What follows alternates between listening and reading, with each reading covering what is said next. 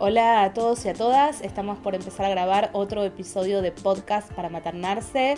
Vamos a estar hablando sobre virginidad o qué creemos socialmente y culturalmente que es la pérdida de la virginidad.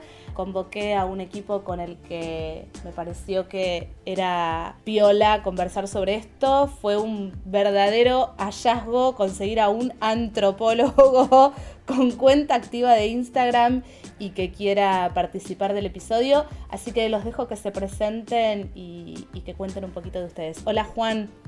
¿Qué tal? Eh, gracias por la invitación.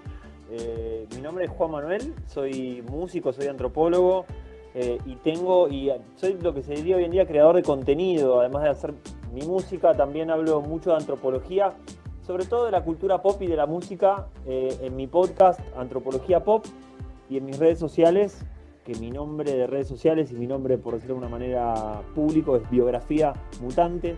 Ahí me pueden encontrar y pueden ver que, trato de, de pensar el mundo en clave antropológica y también un poco en clave artística. Está buenísimo. Yo estuve escuchando algo de, tu podcast, me encantó. Y tu cuenta también eh, muy vanguardista, muy novedosa. Gracias por haberte copado y venir a conversar con nosotras.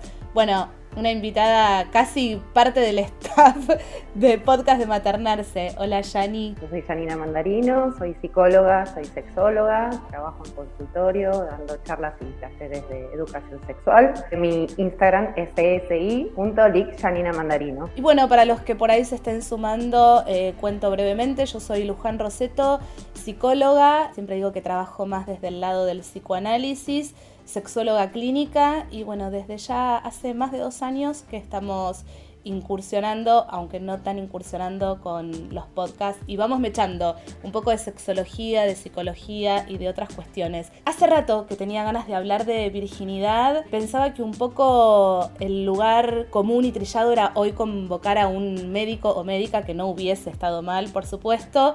Pero cuando hablé con Janina le dije, la verdad que me dan muchas ganas de convocar a algún antropólogo o antropóloga que no conocemos tanto, porque me parece que es un tema que tiene mucho para jugar con lo cultural, ahora iremos viendo, pero mm, lo primero que pensaba ya es como desde los inicios, hablando de virginidad, la religión está ahí complicándonos la vida, ¿no? Como religión y sexualidad desde el arranque, aunque uno se proclame ateo está ahí interfiriendo. ¿Qué piensan un poco en, relación a esto ahí como disparador de sexualidad, inicio de sexualidad y religión? Tranqui, ¿no?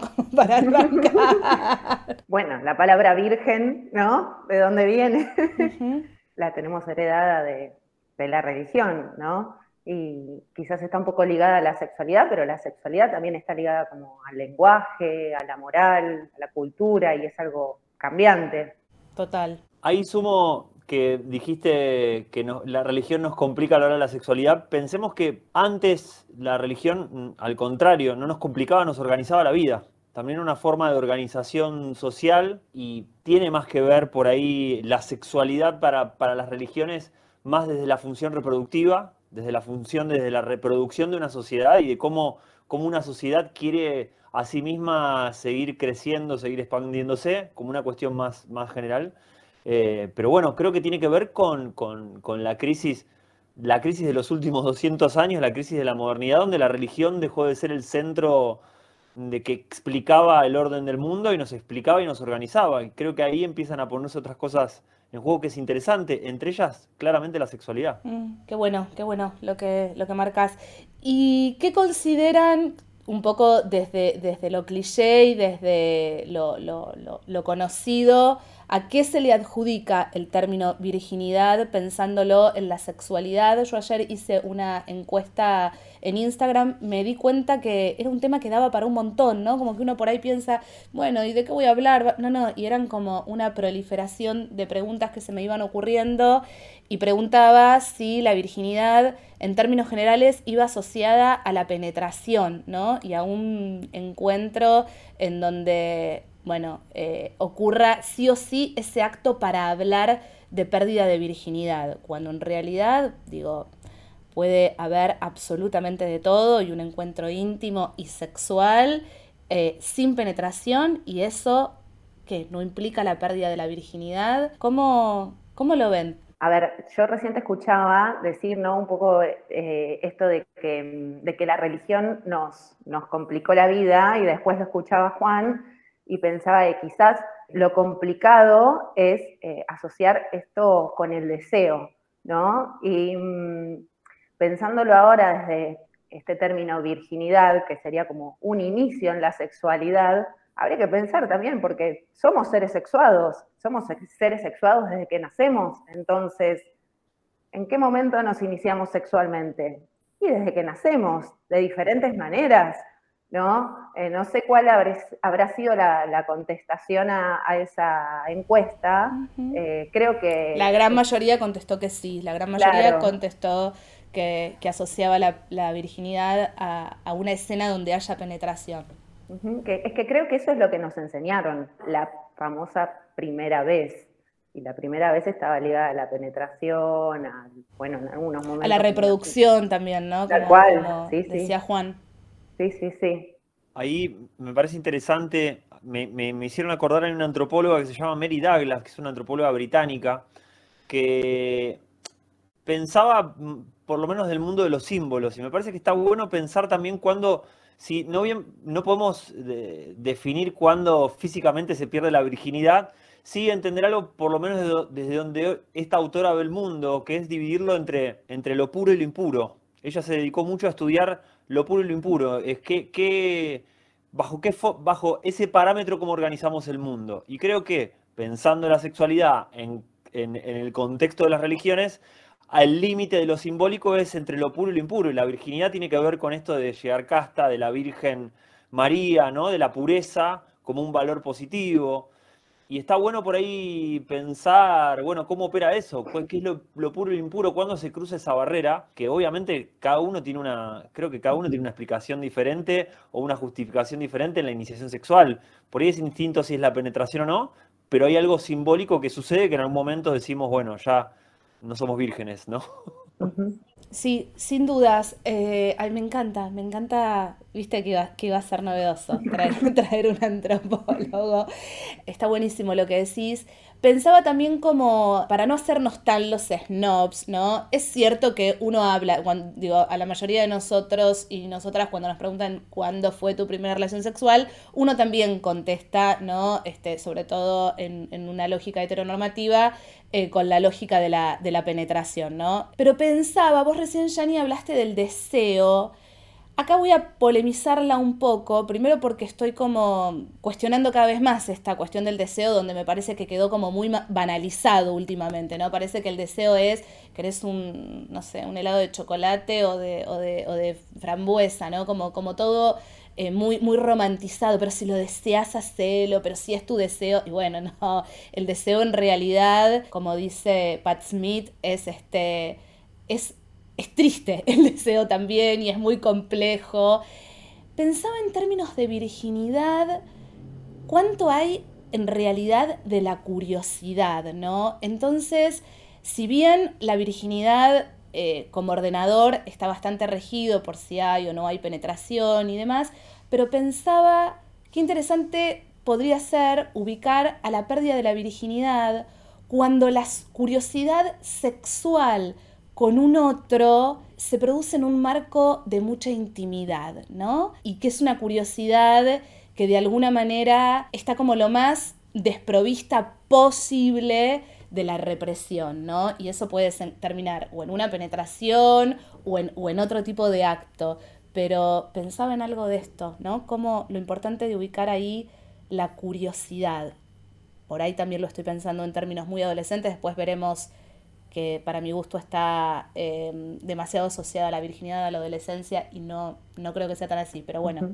A mí me pasó una vez atendiendo una pareja, eh, en las consultas sexológicas se indaga un poquito acerca de la historia sexual de cada uno, y me pasó que, em, que bueno, una, una de las personas de esta pareja contaba cuándo había sido su primera vez, y después, yéndose más atrás, contó sus experiencias sexuales con, otras personas y su pareja le dice, ah, pero entonces arrancaste antes, ¿no? eh, un poco trayéndolo como ejemplo a esto que vos decís, porque es verdad, su inicio sexual con penetración había sido a los 16 años, pero ella contaba que la curiosidad había empezado incluso siendo una niña, ¿no? Eh, y la sorpresa, y no, no arranqué antes, y se surgió en la sesión esa discusión de cuándo se había arrancado, cuándo ella había tenido su, iniciación, sexual, ¿no? A ver, y yo cuando lo pensaba en relación del deseo, lo pensaba también en relación al placer, ¿no? De que muchas veces nos han eh, enseñado la sexualidad más para, por el orden de la reproducción y del cuidado y de la prohibición, y no ligada también al placer, ¿no? Que, en un punto también eh, es, un punto muy importante de nuestra sexualidad, el placer. Me, parece buenísimo estas dos como variables que le agregan, ¿no? Para, para entender la virginidad. La curiosidad como algo que también es un poco como una virginidad que todo el tiempo se puede dar, ¿no? Como, una, como un corrimiento todo el tiempo de, bueno, soy curioso. ¿Cuántas veces se puede ser virgen, no? ¿De qué? ¿no? y, la idea de explorar y todo el tiempo eh, tomando esta imagen de todo el tiempo descubriendo tierras vírgenes, ¿no? Como se le dice a las tierras que no han mm. sido pisadas por los seres humanos. Eh, y me gusta esta idea del placer también. A mí me pasa que yo soy una persona de 42 años eh, y tuve un inicio sexual en los 90 con todo lo que implica los 90 y ese contexto, pero quiero traer esto como testimonio personal, el placer. Me descubro más en el placer ahora que en una sexualidad de los 20 años, una sexualidad adolescente, donde todo era como mucho más me pesaba muchísimo todos los mandatos sociales de ser hombre, del rendimiento, de la erección, todas cosas que en su momento te hacen, sí, ya no soy virgen, pero la estoy pasando bien, eso es otro tema. Y me parece que está bueno traer acá la, ecuación Total. placer también en eso, ¿no? en el en, los debates sobre la virginidad. Está re bueno lo que decís, como muchas veces, digo, se vivencia, eh, me parece, de manera distinta tanto en el hombre como en la mujer, a pesar de... bueno, estamos todos en la misma generación, somos 41, ¿no? Este, Así que sí, con un inicio sexual ahí en los 90. Pero el peso, ¿no? Que tiene esto como muchas veces vivenciado, tanto por hombres como mujeres, igual en ese sentido, pero como que hay que perder la virginidad. Después veremos, y uso una palabra polémica a propósito, a qué costo, ¿no? Eh, para ver si lo enganchamos o no con el trabajo sexual en hombres, mujeres y demás pero como que es algo que muchas veces se vivencia como hay que perderla para después ver lo que se viene, salir a la cancha, pero el peso que eso tiene. Vos, Jani, la, seguís laburando mucho con adolescentes también. ¿Lo vivenciás también hoy en día como, como de esa manera? Eh, Mira, em, cuando vos me dijiste de hacer este podcast, había atendido a una paciente de que tiene 14 años y que justamente me había contado que eh, se había dado un beso con su amiga porque quería dar su primer beso y quería hacerlo bien. Entonces el día que lo hiciera, lo quería hacer bien con la persona elegida. Entonces empezó a practicar con su amiga, ¿no? Fue para la misma época que vos me convocaste para este podcast y yo pensaba, ¿cuántas virginidades no se pierden? Un poco esto que, que decía Juan, ¿no? Porque ella estaba como muy nerviosa por toda esta situación eh, y, bueno, y la adolescencia es, un momento como de muchas pérdidas, ¿no? Eh, yo te escuchaba y decía esto de perder la virginidad. Eh, he atendido pacientes adolescentes con esta cuestión de la pérdida de la virginidad y querer perderla, incluso varones y varones ya no tan adolescentes, que también hay que decirlo. Hay que redecirlo, tanto en varones como en mujeres, que, que Digo, uno tiende a pensar que ocurre en la adolescencia y en realidad por múltiples motivos no, no, no es así. Sí, el, peso de, ser virgen todavía y también el peso, porque todavía en, algunas familias se sigue sosteniendo esto del valor de la virginidad. Y también me ha pasado de encontrarme con pacientes adolescentes que querían tener algún encuentro sexual y todos estos mandatos de no, no corresponde, la virginidad es un bien preciado, ojo a quien Bueno, nuestra, nuestra generación, sobre todo las mujeres, nuestra, eh, cargó mucho con esto, ¿no? O sea, incluso algunas madres que estaba como esta cosa de llegué virgen al matrimonio. Después cuando indagabas un poquito, no, te decía, pero ¿cómo me mentiste, basura? O sea, eh, pero estaba como esta cuestión, ¿no? De cuidado, que es el... Bueno, la canción de Cris Morena, ¿no? Ay, ¿cuál? Eh, eh, no, pero hay una que es este, mi primera, vez, primera vez, mi primera vez lo dejaría todo tu cuerpo y mi piel, o sea, como una... Yo pensaba, a mí me encanta el cine, Juan, y después pensé algunas pelis donde se aborda el tema de la virginidad y son todas como muy banales, viste, muy romanticonas. Eh, y pensaba, novelera vieja yo, y ya que hablamos de los 90, todas las novelas de Andrea del Boca, Gustavo Bermúdez, el hombre por supuesto ya había perdido la virginidad y no sé cuánto, y la protagonista, pusta, mira mi fallido, puta, voy decir, pura y casta, puta, puta, con una gana de ser puta pobre y no podía, eh, pero siempre perdía la virginidad, ¿no? En un momento muy especial, a la orilla del mar. Me acuerdo, pero, pero es así. Yo creo que en ese sentido, estas generaciones me parece que más tranqui, ¿no? Esto de la persona especial, me parece que sí se le bajó un poco el tono. Ahí quiero traer dos cosas. Una con respecto a esto que hablaban de, de, de, esto de como perder la virginidad, ¿no? La virginidad se pierde. Históricamente, no en esta sociedad globalizada de hoy en día, pero históricamente cuando me pongo un poco antropológico, nerd, pero sí, dale, dale, dale. culturas, el debut sexual tiene que ver con el pasaje de la niñez a la adultez. Pensemos que la adolescencia como, como categoría, como intersticio, como tiempo de los seres humanos es relativamente nuevo. Los adolescentes como forma, como categoría, ¿no? De pensar una determinada etapa de tu vida, es más que nada occidental y del último siglo, de los dos siglos, ¿no?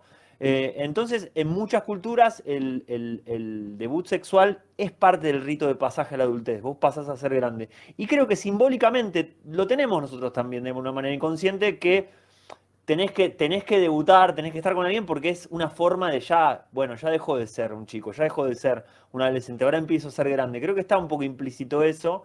De ahí deben de venir todas esas ansiedades, esto de hagámoslo al costo que sea, tipo, vemos cómo, y después, y después vemos, nos encargamos del placer.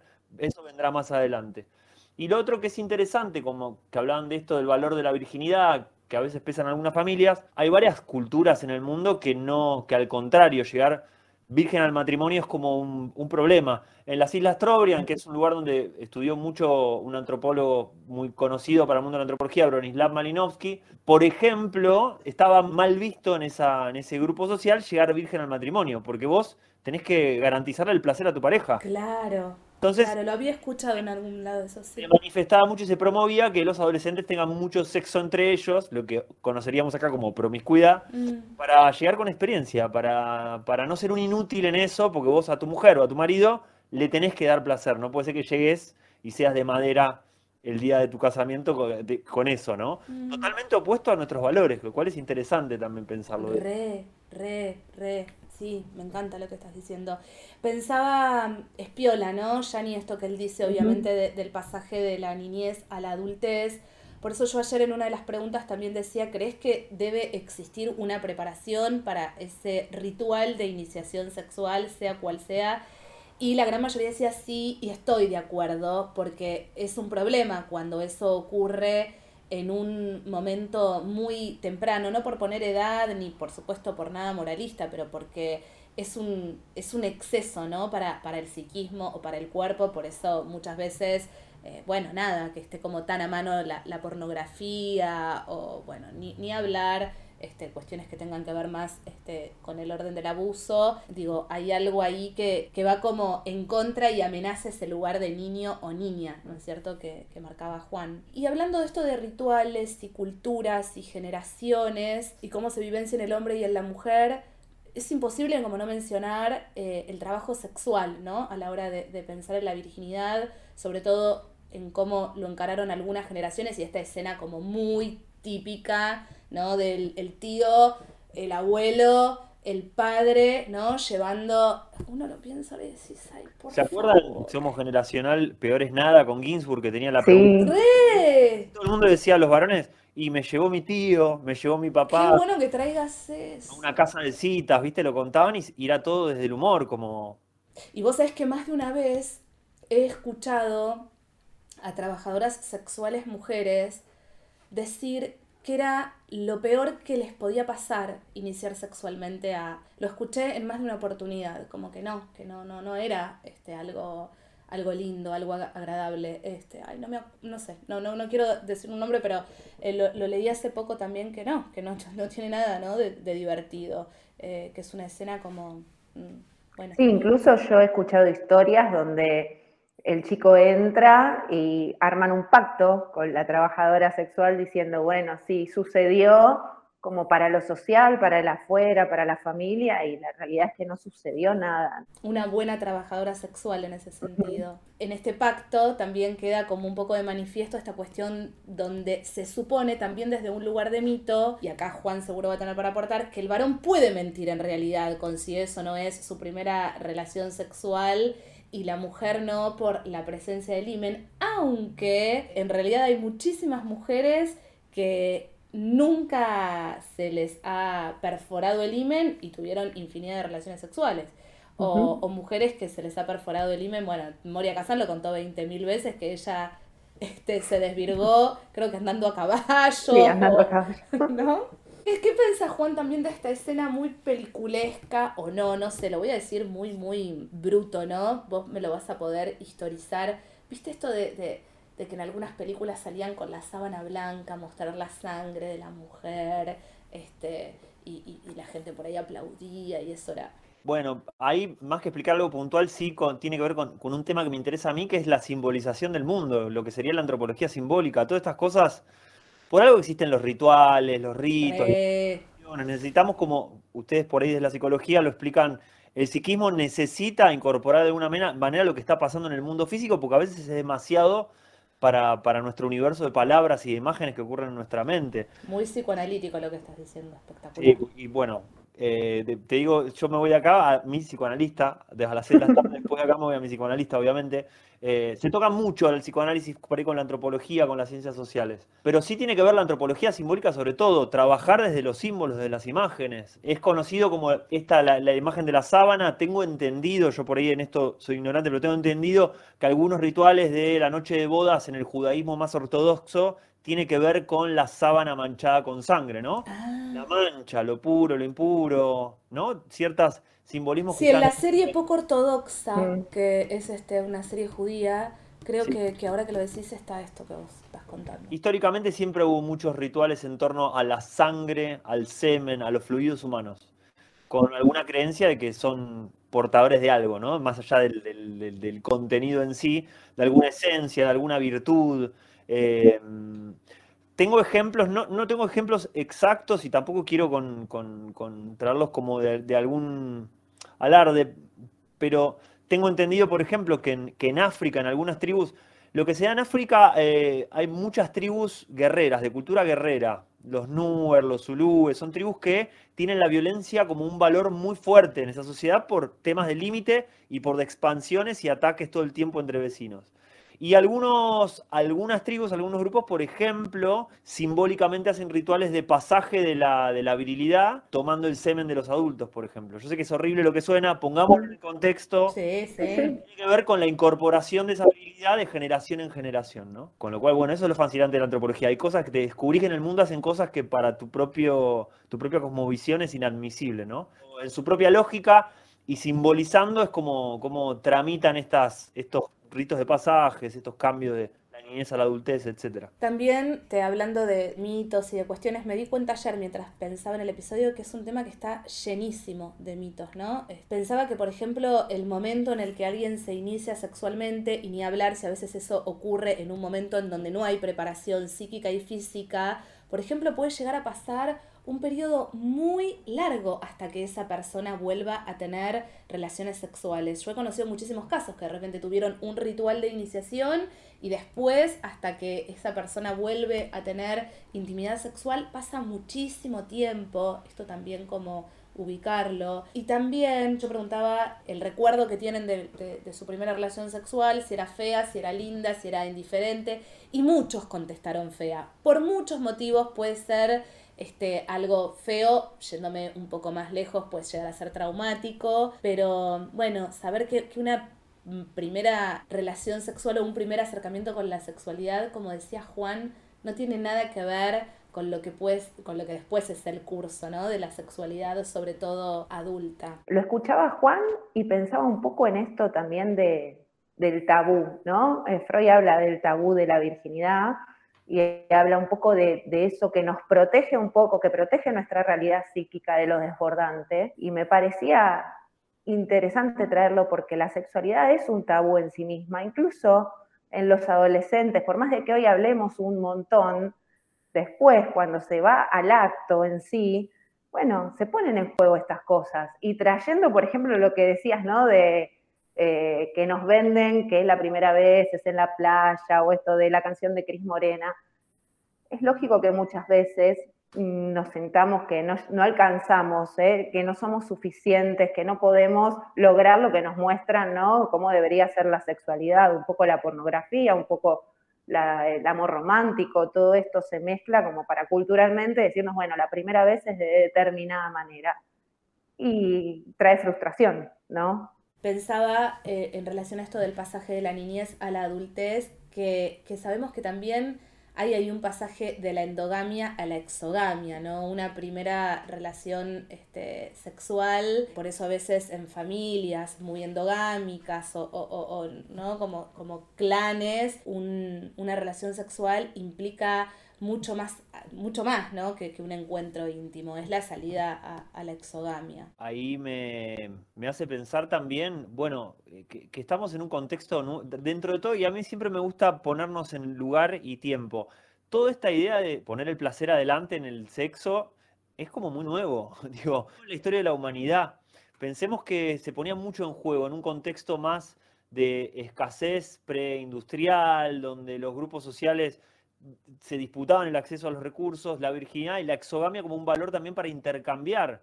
Familias que de grupos sociales distintos, de tribus distintas, intercambian o se casa una hija con otra familia, también es el acceso a los bienes y los servicios que te puede dar la otra familia, ¿no? Entonces, eh, por eso también se cuidaba mucho el tema de la virginidad, porque eran valores de cambio. Claude Lévi-Strauss, un antropólogo de origen belga, lo, lo dice en su contexto en los años 50 de una manera que hoy suena muy que nos espantaría, que decía, algo que funda la civilización es el intercambio de mujeres. ¿no? Mm. Esto de las mujeres que van y vienen formando familias en otros pueblos, en, otras, en otros grupos, porque también era el acceso al intercambio económico.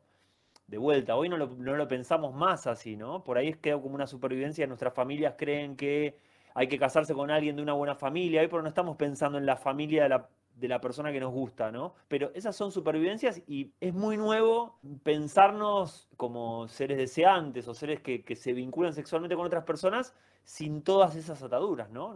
Sin todas esas, cuestiones. Entonces ahí aparece, creo que, y esto más me interesa la, visión de ustedes, aparece el placer ahí como algo muy, muy también atado a, atado a nada de estas cosas, ¿no? Atado a ninguna institución, a ninguna de este tipo de necesidades también. ¿Qué, ¿Qué pasa con el placer? ¿Qué pasa con el deseo, no? Sí, y, es también como enmarcar la sexualidad desde un lugar muy individual, por suerte, ¿no? Porque es como hay una cosa de pensar la sexualidad a partir de un otro. Entonces el placer también es como que remite a que siempre parte de uno. después se pasa con, con suerte a un otro un ratito y, y, en una ilusión, ¿no? Porque no deja de ser una ilusión estar ahí fundido con un otro, pero que es eso, ilusorio. Y lo último, yo me acuerdo que hace un, par de años ya había como leído que, en Estados Unidos, no me acuerdo si fue como en la época en la que estaba por, ser presidente Trump, pero como que había un, un movimiento, ¿no? Que, que, hacía como volver a, la virginidad. ¿Qué, ¿Qué, onda eso? Este? ¿Cómo, ¿Qué onda? Que traía que es muy, muy, para, muy interesante, porque no es un movimiento que promueve la virginidad. Hay un movimiento que sí, que promueve la virginidad, que es católico de Estados Unidos, pero después están los jóvenes varones que se autodenominan incel, que es célibes involuntarios. jóvenes, hay toda una cultura de varones que tienen como un resentimiento porque dicen, a nosotros, nosotros somos los varones beta, no somos los ganadores que venden la película, por eso no nos dan bola a las mujeres, por eso somos célibes porque no queremos. Y hacen como una suerte de apología de eso eh, y, de, cultivo de resentimiento que ha, generado como una comunidad por un lado y también es como empezaron a, tener algún rol dentro de la política. Se los, se los, ubica más como el lado de los neoconservadores, de la alt-right, de la, de, la nueva derecha norteamericana, que tiene que ver con este empoderamiento de hombres que supuestamente son, y digo, remarco supuestamente también esto, que son marginados y que nunca van a tener acceso a, las mujeres, al amor, porque no son lo que el sistema espera. Eh, y ese es un movimiento que, lo convirtieron como su bandera de orgullo, somos célibes involuntarios. Es una... Mira, no lo había escuchado. Para, para verlo de fondo, porque eh, es como a la inversa, ¿no? No es que son. Eh, no, es un valor en sí, pero lo convierte en un valor en sí. Claro, claro. Y, como el orgullo, ¿no? O sea, como una cosa. Mira. Que tiene una tensión también con la comunidad LGTB, hay como toda una cuestión que está muy en boga políticamente hoy en día, eh, todo lo que son las políticas de identidades, de géneros. Hay también como de ese lado como un resentimiento a todo eso, como nos están cambiando la cultura, nosotros estamos como hombres probablemente blancos de Estados Unidos estamos quedando afuera de todo esto, por eso nos va mal sexualmente, etcétera. Es como una contrapropuesta. Algo de eso. Algo de eso. La verdad que me, quedaría como un montón más charlando con ustedes porque me parece que, que da para un montón, así que pensaremos alguna otra excusa y algún otro tema para invitarles. No sé si quieren como cerrar con algo, eh, sugerir alguna bibliografía, alguna peli, lo, lo que tengan ganas de contar o donde también incluso los pueden encontrar a ustedes si es que están con alguna actividad. ¿Conoces a Sheer Height, una antropóloga que habla mucho de sexualidad? Eh, no, pero la voy a ah, buscar. búscala. es, es, es, espectacular, la tengo ahí como muy... ¿Qué tenés para recomendar? No, mira, pensaba esto, o sea, como que se me venían películas muy, muy de, de, de, de nuestra generación, tipo La Laguna Azul, ¿no? O sea, ¿te acordás? Ellos solos en una isla y como no tenían nada que hacer, se ponen a coger y la, y la me quedé me quedé reenganchada con lo de la sangre, ¿no? Porque me acordaba también que la pregunta entre mis amigas era mucho sangraste y como, como si eso no estaba también, ¿no? Parecía que algo no había sucedido, o sea, eh, y el dolor, bueno, nada, por eso. Bueno, este, a ver, yo te puedo contar algo personal. Dale. en mi primera vez no sangré, tenía 16 años, mi novio también tenía 16 años. ¡Ay, qué frustración para, para el... para él! Él eh, nunca me creyó que era mi virginidad. Claro. Y, de hecho nos reencontramos un par de años después y volvió a aparecer la pregunta, che, pero vos eras virgen.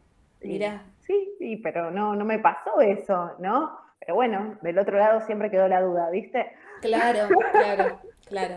El, valor del, símbolo de la sangre, me quedé como reenganchada con eso. Ahí sí puedo recomendarles una peli. Dale. Eh, es es pochoclera, pero en realidad no es tan pochoclera. Se llama Virgen a los 40, es de Ah, sí. Es un director como de la nueva comedia americana que trae muchos estos temas desde una perspectiva masculina, pero es el pasaje de la de hombres. las comedias de Judd Apatow son hombres que tienen como una adolescencia eterna y en un momento se enfrentan a la crisis de que tienen que crecer.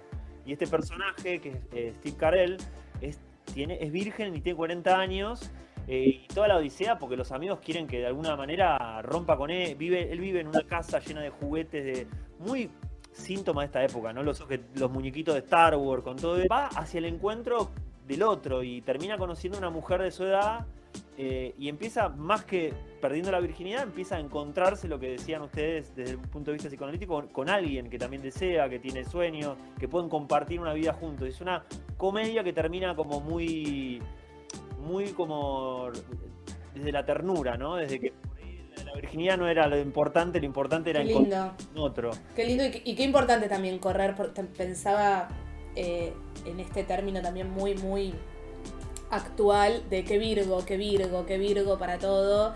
Y qué importante, ¿no? Como correr a la virginidad de este lugar de, pensaba en American Pie también, ¿no? Mm. Que, que, que, el virgen era como el más voluble, después termina siendo igual el más capo, pero bueno, qué importante correr a, la virginidad de ese lugar tan estereotipado, ¿no? Tal cual, y pensar en la virginidad más allá de la adolescencia, ¿no? Absolutamente, absolutamente, ese es un mito eh, muy grande también. Bueno, no, no, me quiero meter mucho en temas que son médicos, pero por ejemplo hay cuestiones también este, físicas, ¿no? Este, cuestiones que que en los hombres por ahí ligadas a, las disfunciones eréctiles, en las mujeres está el vaginismo, que es esta contracción involuntaria de los músculos de la vagina, bueno, pero para, para no irnos como tan de tema. Después hay una serie maravillosa, eh, yankee, que se llama Girls, eh, que en la primera temporada tiene un par de capítulos muy piola, que una de las chicas es virgen y, no es una adolescente. Así que bueno, sí, pensaba un poco eso. Me encantó lo del reportaje de Ginsburg. Va a haber algunos que nos escuchan y dicen, ¿de qué hablan? Claro. Estamos tipo color sepia en Era, toda una situación, no existía internet. Sí. Lo veías de la, con tus viejos, lo veías en la cena comiendo todo y veías contando una iniciación sexual y daba un poco de vergüenza, ¿no? Era a ver qué responde tal personalidad importante, ¿no? Que le van a hablar de sexo en la tele, ¿no? Sí, total, total. Sí, tal cual, tal cual. Bueno, una sola cosita, que siempre me olvido decir, con, junto con una colega, cada dos meses, los viernes en San Telmo, hacemos algo que se llama Encuentro C, que es un encuentro de cuentos cortos y copas.